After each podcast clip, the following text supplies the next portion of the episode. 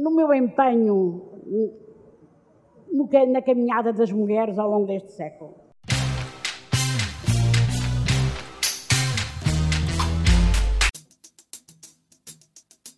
Olá, hoje estou com a Sara Barros Leitão. Obrigada por estares aqui comigo para esta conversa, que não será muito longa, mas que seguramente será muito importante.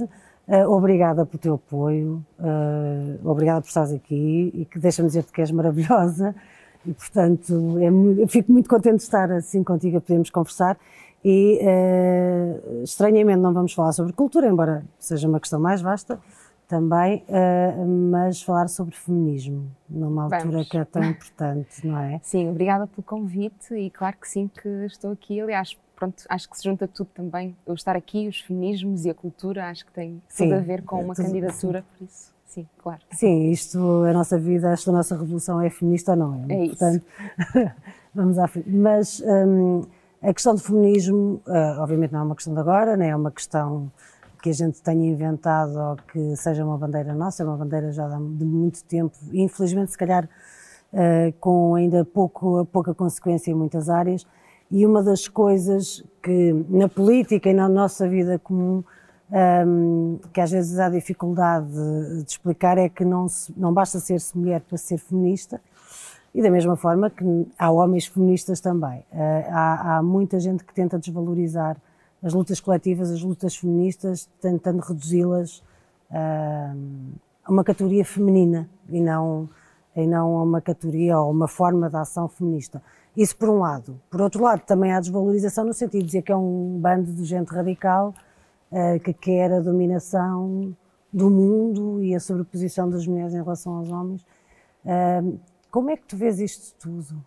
Uh, sim, eu acho que a desvalorização de lutas é assim uma coisa que, hum, pronto, que, que sempre, que, que, o mundo sempre assistiu, não é? Uh, e que as lutas foram sempre tentando resistir a isso, empoderando-se, tornando-se mais fortes, às vezes acabando por ser vencidas em alguns momentos, uh, outras vezes lutas que têm de uh, fazer um pouco um travão na, na, na, na sua luta inicial, no, no, caso, por exemplo, da história do, dos feminismos em Portugal. Eu gosto sempre de falar de feminismos no sim, plural. porque não há um feminismo. Sim, e isso é uma coisa, pronto, podemos até começar por aí, que é... Uh, há muita gente que gosta de desvalorizar a luta do, do, do, feminismo e dos feminismos, dizendo que já temos os direitos humanos, portanto, para que é que precisamos uh, do feminismo? Já temos essa declaração. E, de facto, uh, ou, ou, por exemplo, de, de, falando da meritocracia e pronto, e neste caso deves ter ouvido falar muito disso, nomeadamente quando temos uma mulher que é candidata à presidência, que é talvez assim um dos uh, um dos cargos com mais visibilidade, não é? Uh, e com maior responsabilidade. E, e quando e, e, portanto há esta coisa de sim, mas não me interessa se é homem ou se é mulher, isto é meritocracia e eu acredito que a meritocracia é talvez a mais perversa, perversa, forma de perpetuar desigualdades. E descapacitar pessoas. Descapacitar pessoas, pronto. E, e, e, e diz, falar dos feminismos como não sendo uma coisa importante, dizendo que já temos direitos humanos, é também uma maneira de desvalorizar todas as lutas e todas as pessoas que estão ainda muito invisibilizadas e que não, não significa que sejam uma minoria, não é? Uh, pronto, e falamos muitas vezes de minorias como uma palavra de, pronto, minorias para não falar do poder dominante, quando na verdade não significa que sejam necessariamente uma minoria, não é? Às Exato. vezes até são uma maioria, Exato. como é o caso das mulheres, no mundo, uh, neste momento temos uh, cada vez mais no ensino superior mais mulheres do que homens. Nos últimos anos têm saído mais mulheres doutoradas do que homens e, no entanto, isso não se reflete nos cargos de poder, não se reflete uh, numa série de coisas, e mesmo na política. Então, um, desvalorizar esta questão é de facto continuar a perpetuar um sistema patriarcal uh, que tem mesmo que começar a ser uh, realmente combatido. Pronto, isso é assim a primeira uh, questão que. Sim, é, é, é, muito importante, até porque a, desvalorização é de facto descaracterizar, é dizer que, que não são lutas que valham a pena ou que mereçam ser travadas. Mas também, muitas vezes, essa desvalorização é feita porque se acha uh, que nós, feministas, sejamos mulheres, homens ou de outro género, uh, que uh, nos queixamos de barriga cheia porque o mundo já mudou tanto, já há tantas oportunidades e confunde-se com essa questão que estavas a referir exatamente da meritocracia. Porque isso, isso um, dizer isso é sempre partir de um lugar de privilégio. E obviamente que nós partimos de lugares de privilégios muito diferentes. Partimos de um lugar de privilégio um, por termos uma casa, partimos de um lugar de privilégio por sermos brancas, partimos, quer dizer, mesmo uh, as mulheres partem de um lugar de privilégio uh, em muitas outras características. Claro. E o privilégio, eu acho que é assim uma coisa que é, é como quem o tem, é, é, quase como um poder mágico, não é? Que quem o tem não o consegue ver.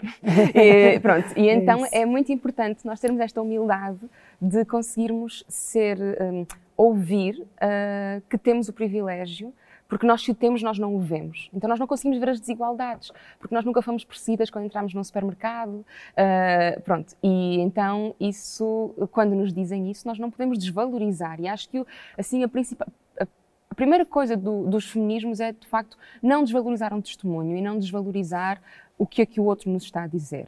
Um, porque uh, nós partimos desse sítio de privilégio, sendo mulheres brancas, uh, ocidentais, em relação a muitas outras coisas, e portanto dizem-nos já têm imensos direitos, mas de facto eu acho que há assim duas formas de ver o mundo, uh, que nem mais do que esquerda ou direita, que depois acaba por se refletir em esquerda e direita, mas é Uh, eu posso ver o mundo uh, de duas maneiras. Ou vejo eu e depois a minha família, e depois a minha rua, e depois a minha cidade, e depois o meu país, e depois a Europa, e depois o mundo. Ou então vejo o mundo, a Europa, a minha rua, a minha casa e eu.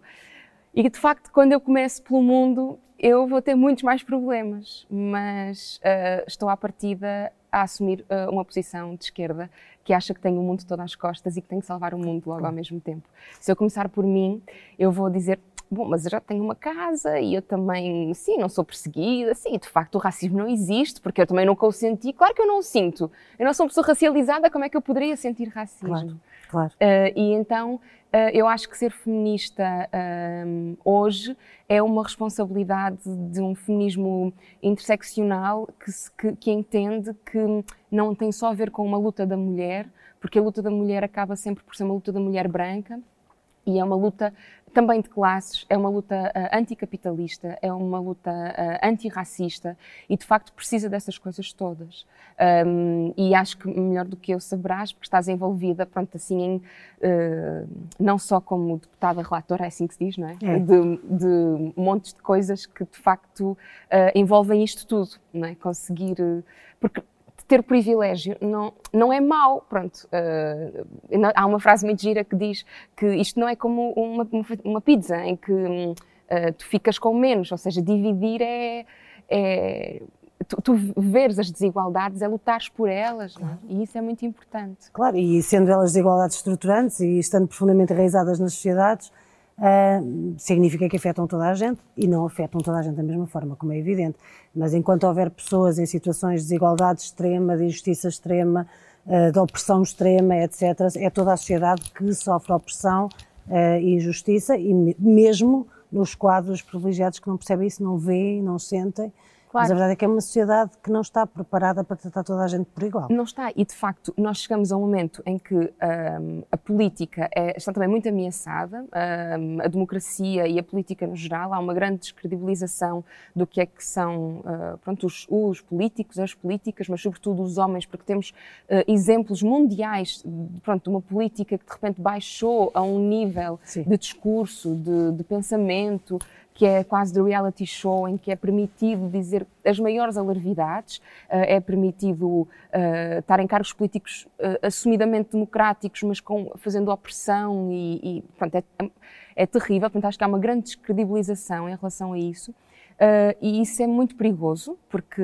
pronto, há assim, uma série de ameaças fascistas que começam a, a, entranhar-se. E, e, temos pensado muito sobre isso, até pronto, no, nos trabalhos que tenho desenvolvido uh, em teatro, como é que a democracia tem ferramentas para combater o fascismo e será que os tem? Porque o fascismo consegue entrar na democracia, mas consegue sair? Será que a democracia consegue, através das suas ferramentas, tirá-lo, excluí-lo? Pronto, isso é uma discussão é que, é, boa pergunta. Pronto, que é muito interessante, um, mas é muito importante para conseguirmos uh, atuar nessas. Uh, por essas mudanças, conseguir vê-las. E para isso é preciso, de facto, uh, eu acho que o feminismo é a solução, portanto, nesse sentido, porque nos permite um, ver e atuar essas, uh, nessas desigualdades. Uh, por isso é que é importante, uh, e perguntam muitas vezes, pronto, mas porquê é que achas que tem que ser uma presidente mulher e não pode ser homem? Quer dizer, é a mesma coisa. Bom, eu não sei, se calhar pode, mas eu já tive tantos anos com presidentes homens claro. uh, e nunca tive uma presidente mulher. E, e é muito engraçado porque eu, eu lembro-me de uh, quando a Finlândia teve a primeira presidente mulher, não a primeira ministra, pronto, que é Sim. mais recente, mas a primeira presidente. Lembro-me de irem a um jardim de infância, uh, pronto, crianças muito pequeninas, com 3, 4 anos, e ela estava, pronto, há dois ou três anos no, no poder, e perguntarem se eles achavam que um, o, a figura de presidente podia ser um homem. E todas as crianças disseram não. Porque, elas só conheciam uma mulher. mulher. Elas tinham três anos e desde que, pronto, desde que viviam que só tinham visto uma figura mulher. E isto de facto mostra que como é que um, nós um, nos vemos representados e representadas. Se nós não vemos um, numa figura principal do Estado um, uma mulher, nós achamos que aquilo não é o nosso lugar, que não é para nós, e por isso hum, eu acho isto mesmo interessante de como é que nós combatemos isso. Não é? Sim, da mesma forma como, por exemplo, agora causou tanto furor no facto de, na Nova Zelândia, a, reeleita Primeira-Ministra ter, pela primeira vez, feito um gabinete ministerial que inclui não só a igualdade entre homens e mulheres, mas também com a diversidade das, das populações que existem na Nova Zelândia e que nunca tiveram representação, dos povos originários que nunca tiveram representação. E, portanto, é, de facto, nós também vemos que sempre que a democracia está em risco, sempre que os movimentos fascistas crescem, se desenvolvem, alguns dos direitos que são os primeiros a recuar são os direitos uh, da igualdade de géneros.